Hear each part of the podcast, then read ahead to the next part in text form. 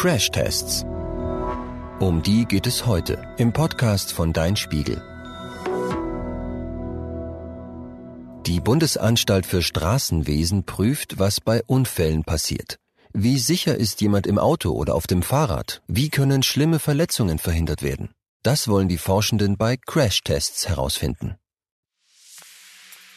Es ist dunkel in der langen Testhalle. Das einzige Licht kommt von Scheinwerfern an der Decke. Sie strahlen ein Auto in der Mitte der Halle an. Noch ist alles ruhig.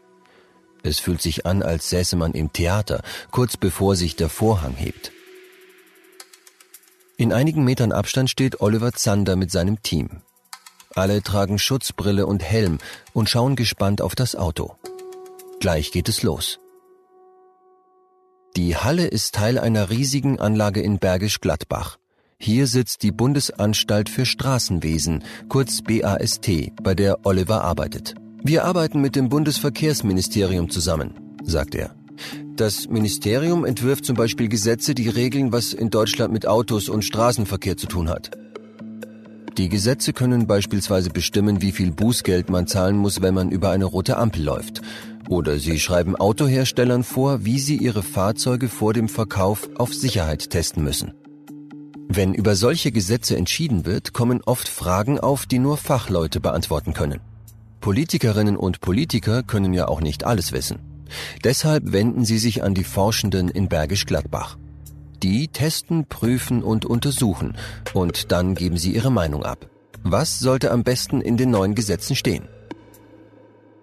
Weil die Fragen ganz unterschiedliche Themen betreffen, gibt es in der BAST verschiedene Abteilungen.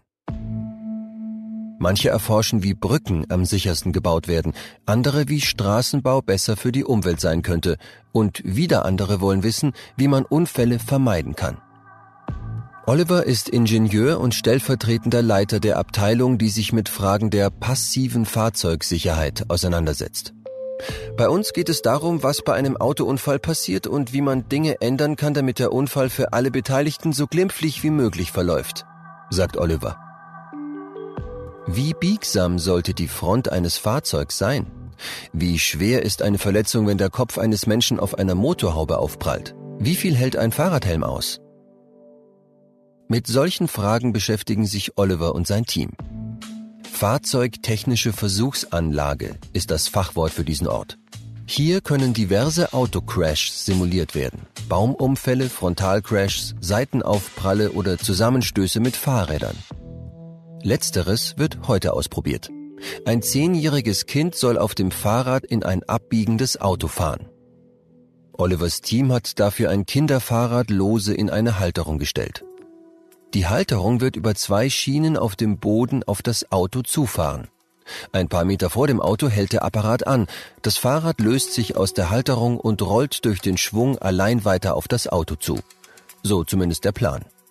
Ob alles glatt geht, kann man im Voraus nie genau sagen, meinte Oliver. Natürlich wird so ein Unfall nicht mit einem echten Kind ausprobiert. Das wäre viel zu gefährlich. Auf dem Fahrrad sitzt ein Crash-Test-Dummy. Dummies sind Puppen, in deren Körper Messinstrumente verbaut sind. Sie fliegen und verbiegen sich bei einem Unfall ungefähr so, wie der menschliche Körper es auch tun würde. Die Sensoren in ihrem Inneren messen, wie stark die Kräfte sind, die auf die einzelnen Körperteile des Dummies einwirken. Hinten kommt aus der Puppe ein dickes Kabel, das die Daten auf einen Computer überträgt. Bei dem Dummy, der an diesem Tag auf dem Fahrrad sitzt, wird unter anderem die Kopfbeschleunigung registriert. Hieraus kann man später das sogenannte Kopfverletzungskriterium berechnen und ableiten, wie hoch das Risiko einer Verletzung bei einem Menschen wäre, wenn er genau so stürzen würde wie der Dummy. Man kann daran erkennen, wie wahrscheinlich der Unfall zu einem Schädelbruch führen würde. Außerdem wird gemessen, wie viel Kraft auf den Nacken und den Hals des Dummies einwirkt. Um nachzuvollziehen, wo der Dummy aufprallt, hat das Team rote Farbe auf die Puppe gemalt, die auf das Auto und den Boden abfärben soll. Rund um das Auto stehen Kameras, die alles filmen. Deshalb ist es auch so dunkel in der Testhalle. Der Unfall soll auf dem Video durch die Scheinwerfer gut ausgeleuchtet sein. Andere Lichtquellen könnten bei der Analyse stören. Jetzt dröhnt ein Signalton durch den Raum. Der Test beginnt. Die Halterung fährt an und stoppt. Dann geht alles ganz schnell. Das Fahrrad schießt auf das Auto zu und prallt dagegen. Der Dummy schlittert über die Motorhaube, sein Arm fliegt nach oben und verbiegt sich, dann schlägt er auf den Boden auf. Hätte man gerade niesen müssen, hätte man den Crash verpasst. Der Aufprall dauerte nicht einmal fünf Sekunden. Das Licht in der Halle geht wieder an. Die Daten der Dummy-Sensoren werden nun auf einen Computer im Nebenzimmer übertragen. Hier kann man das Ergebnis des Tests sehen. Auf Nacken und Hals wirkte zum Zeitpunkt des Aufpralls eine Kraft von etwa einem Kilonewton. Das ist so, als würde ein Gewicht von 100 Kilogramm am Kopf ziehen, erklärt Oliver. Wir sind ein bisschen überrascht, dass es dieses Mal so einen vergleichsweise dramatischen Sturz gab. Als wir das gleiche Experiment mit etwas niedrigerer Geschwindigkeit durchgeführt haben, ist das Fahrrad vor dem Auto stehen geblieben und der Dummy nur relativ leicht mit dem Oberkörper auf die Motorhaube gesackt. Aber das Forschungsteam hat den Crashtest ja nicht durchgeführt, damit der Sturz besonders spektakulär aussieht. Wichtig war ihm vor allem herauszufinden, wie sich der Dummy beim Crash bewegt und wo genau er auf dem Auto aufkommt.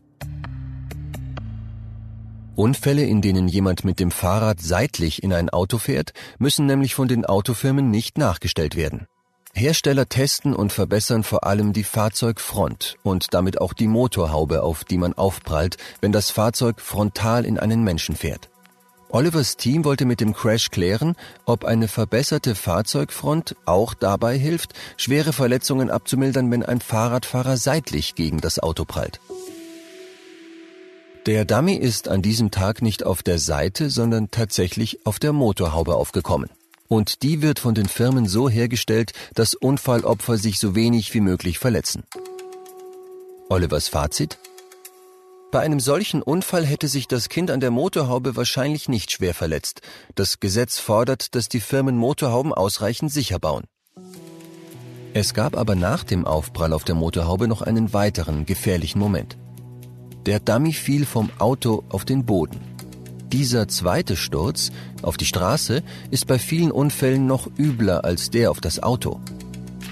Oliver erklärt, Asphalt ist härter als eine Motorhaube und gibt nicht so leicht nach. Deshalb ist das Verletzungsrisiko höher. Vor dem harten Asphalt können uns auch verbesserte Autos nicht schützen. Man selber aber kann das schon. Und zwar mit einer sehr einfachen Lösung. Dem Fahrradhelm.